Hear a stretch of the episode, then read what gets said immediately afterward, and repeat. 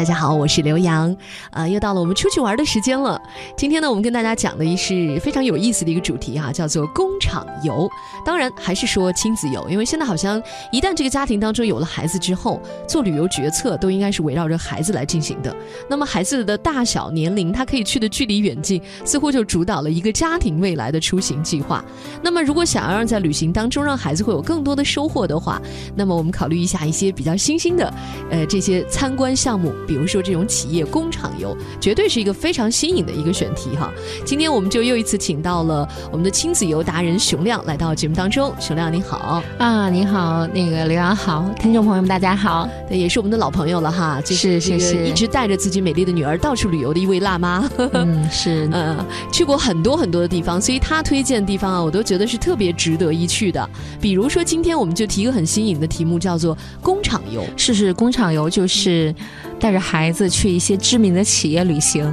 这字面上的意义是这样子的，但但是实际上它的内涵不是这样子。实际上，呃，在我们中国啊，都很多百年百年老店，嗯，比如说北京的全聚德，嗯，啊，比如说类联升，都是我们北京的一些品牌，嗯，然后包括呃很多地方，中国的很多地方都有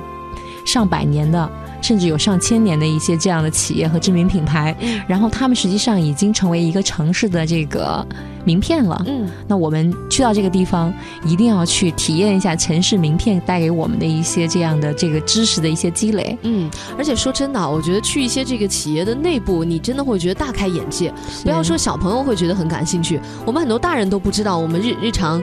平时常喝那瓶啤酒是怎么造出来的？是这样子啊，我给大家推荐个目的地，就是那个我们经常喜欢去的地方，叫青岛。青岛啤酒厂。对，其实大家都知道青岛啤酒这是应该世界知名品牌，对对，知名品牌。然后大家都说吃嘎了喝啤酒嘛，在青岛的这个对对对，整体的氛围就是这样。嗯，但是这个青岛啤酒厂确实是，其实就是青岛的一个名片嘛，就是它实际上呢，就是从这个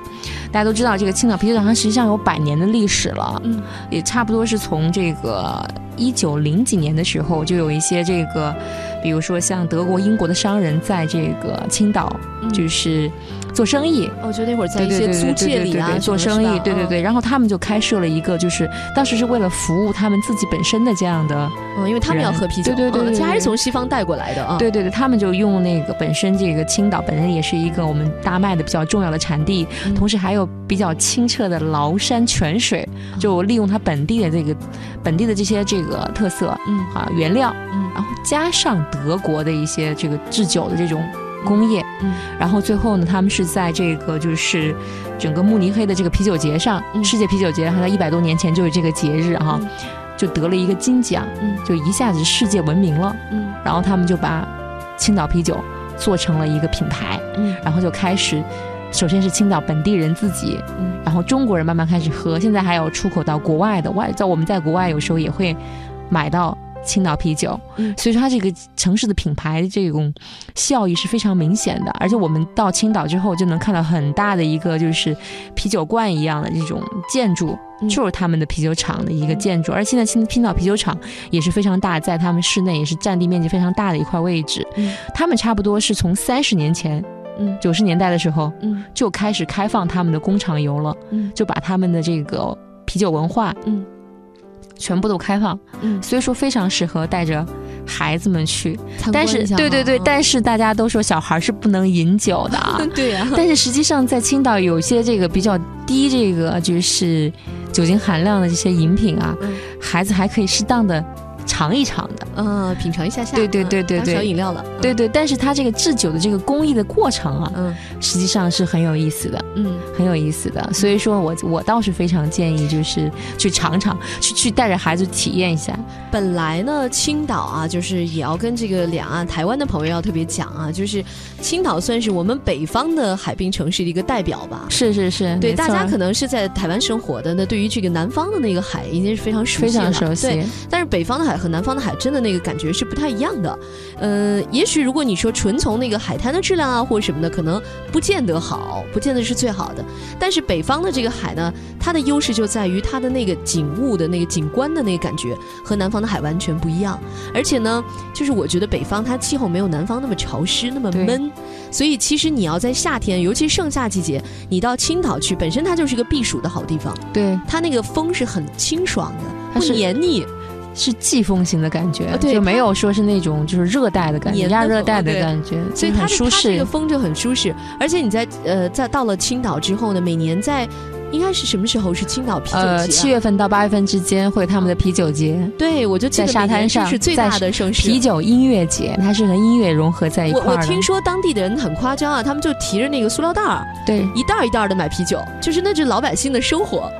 对，那个啤酒也是很新鲜，打那种一升一升。他们是拿大桶装着卖的，我们在街边上可以看到桶，然后那个拿塑料，不拿塑料就拿那个水龙头的开关一样，然后往外放啤酒，对，直接可以接。然后还要看到小孩还会就是小男孩还接着喝，调皮那种小男孩还会去接着抢着喝，抢着大人喝那个啤酒，因为大人是不允许嘛。然后当你关上的时候，他会去抢着喝一点那个流出来的那点啤酒。所以，呃，我们去看看这个青岛的啤酒，它到底是怎么生产出来的哈？我想这也是很有意思的一件事情啊。嗯，是这样的，实际上青岛啤酒呢，实际上它它有两条路线，我给大家推荐两条，一个是说是青岛啤酒博物馆，嗯，这是他们建的一个博物馆，他们是以一个百年，就是他们以前的一个就是老建筑嗯为依托，就在这个建筑的基础之上，以前也是他们的老的这个生产基地，嗯，然后呢，融合了这个就是这个古老建筑的这个风格，看出来比较有历史感。嗯，然后呢，就是包括一些这个设一些展区，包括讲它的一些历史啊、嗯文化呀。这个首先一来嘛，肯定是要讲它这个从第一天生产出第一杯啤酒开始，嗯，一直到今天的这个一些历史，因为它确实经过了百年变迁啊。这个这个厂子也是，反正开开关关啊。但是他们现在呢，主要是。向国外，特别是像一些欧美啊、日本、东南亚的客人，包括一些旅行团来介绍他们这个历史。他们这个还有自己的这个旅行这个博物馆地图，你还可以游览。就像一个博物馆，嗯，你到了里头就像一个啤酒博物馆。你如果不想它是一个厂的博物馆，它就像一个啤酒的发展史，嗯嗯，从怎么酿这个各种各样的这个就是不同口味的啤酒开始，一直到他们的工人师傅是怎么生产的，包括他们的服装，包括他们的 logo 的发展的整个的这个历史，包括一些跟着这个城市发展的历史，比如说像。呃，解放以后，嗯，然后青岛啤酒厂是怎么组那个重组的，嗯，啊，怎么这个国有化的，嗯，啊，怎么上市的，嗯，这个过程历历在目，就一百多年的历史穿插的非常非常的好，嗯，所以说我也是感同身受啊，在一个企业里，一个优秀的企业里头参观，它的发展历史，就是一个告诉我们怎怎么认真把一件事情做好的一个历历史。无论外界发生怎么样的变化，它啤酒的味道是不会发生变化的，或者是它只能是越来越好，否则的话，大家不会喜欢你这个产品的。所以说，这个也当时这个这也是一种青岛啤酒厂的匠人精神嘛，就有一群这样专门生产啤酒的工程师，那叫不叫技师师傅，他们一直保持着原浆，保持着这个青岛啤酒的生产的这个工艺，一直坚守到现在。这个是让我。很感很感同身受的一个地方。如果要做一件事情，就要认真的、专注的排除外界所给你带来的一些困难，把它坚持做好。嗯，这也是说，就是青岛啤酒厂为什么保存的这么好，甚至发展的这么好的一个非常核心的原因。嗯，所以说这条线路呢，就是你参观过博物馆之后，会会让你。体验体验的非常的好，嗯，然后特别是像大一点的小朋友，我建议啊，一定要到博物馆里去体验一次。嗯，那它这个在里面的话，我们是应该也可以看到什么酒桶啊，那都有这个酒的这个酿造的过程啊，对对对，啤酒到底是怎么做出来的呀，等等。但是呢，要如果说你要尝啤酒呢，就就可以做走 B 线，叫青岛啤酒二厂。就到厂子里去参观，嗯，它这个厂子实际上是拥有现在目前国内比较先进化的一些酿酿酒的技术，嗯，然后比如说一些这个他们现在就是包括一些出口的酒都在那个奖，这个从这个厂里头酿出来了，嗯，它有一个参观的一个走廊，嗯，一个长廊吧叫，嗯，你可以跟着这个长廊沿着长廊走，然后两边就是那个就是工厂，嗯，你可以参观啤酒。酿制的所有的一个过程，嗯，然后走到最后的时候，还可以给你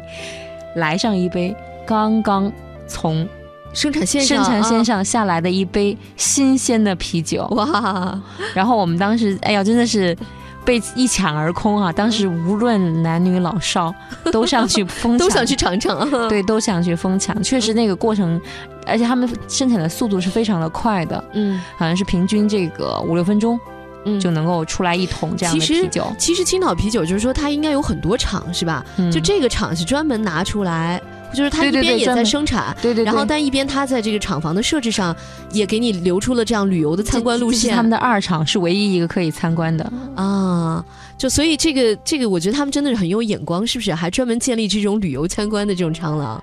就一边可以生产，一边还能参观，也是互不影响哈。是我觉得也是机缘巧合。当时我们在他们在讲解的时候，说是嗯三十年前他们为什么要开放这个就是厂房呢？其实也是很机缘巧合的原因，就是因为，呃。就是青岛是个旅游城市嘛，嗯当时也在发展旅游。他说我们是不是也应该就是当时他们的这个管理者也是很有先见之明啊，说嗯我们是不是应该让我让我们的啤酒让我们的用户能够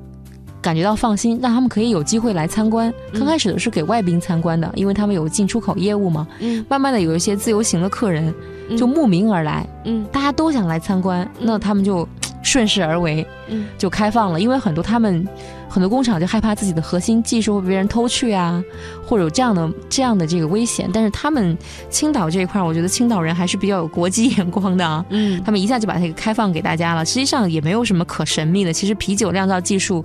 应该是，我觉得应该相对不是什么神秘的技术，包括德国，它对不，像那个什么酒庄里头说红酒的那个，是不是要讲究那么多？是不是？嗯而且就是说实话，他们也是开放的一部分，也不全部都给你看到它的核心技术，但是能够有一个很好的互动体验。就像我们到牛奶厂里看到做牛奶出来之后，可以尝到第一口牛奶，其实我都觉得挺好的。到这个我们甚至包括这个可口可乐，他们还有百事可乐，他们也会开开放自己的工厂给自己的用户看。实际上，这是一种非常亲民、非常能够打动用户、非常能够获得用户好感的一种品牌推广的推广的一种方式。没错。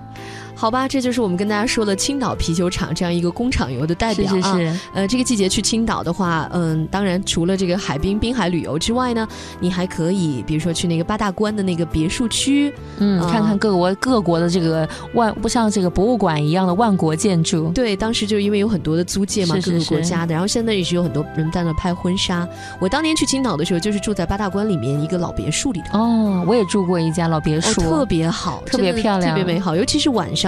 那个外头那个浓浓的那个树荫下，有花香一阵阵的在随着风传来，你就会觉得哇，住在那样一个小洋楼里，真的是太美好的一件事情了。对啊，就是早上的时候就伴着花香醒来，然后远看呢就能看见海边，非常美。好，那么先跟大家说一下青岛啤酒厂，来稍微休息一下，一会儿我们带大家去看看一个汽车制造厂。